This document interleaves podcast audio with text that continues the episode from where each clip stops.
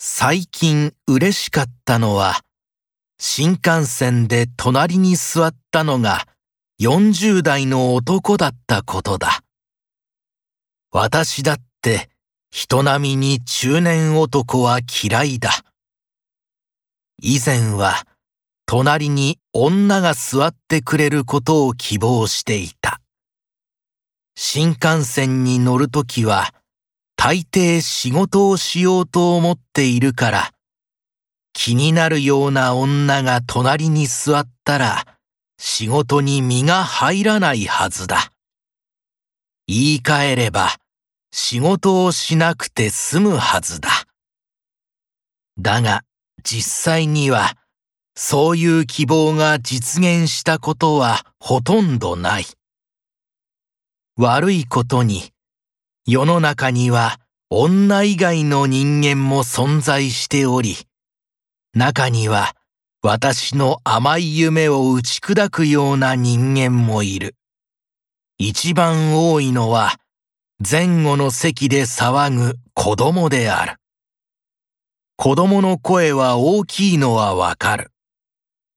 生物学的に言っても万一の場合に親の注意を引くような声を出す必要があるのだ。だが、隣に親がいるのになぜ大きい声を出す必要があるのか。本当の親ではないのか周りの乗客に迷惑をかけるために大きい声を持っているとしか思えない。子供が近くにいるときはまず仕事にならない。何よりもぐっすり眠れない。そういう経験が何回も重なり、私は喫煙車両に座ることにした。子供は少ないから最悪の事態は避けられる。はずだった。最初に喫煙車両に乗った時、どこかの体育会系の大学生の団体が周りを取り囲むように座り、子供以上に大きい声で騒ぎまくった。次に乗った時は、高齢の男が隣に座った。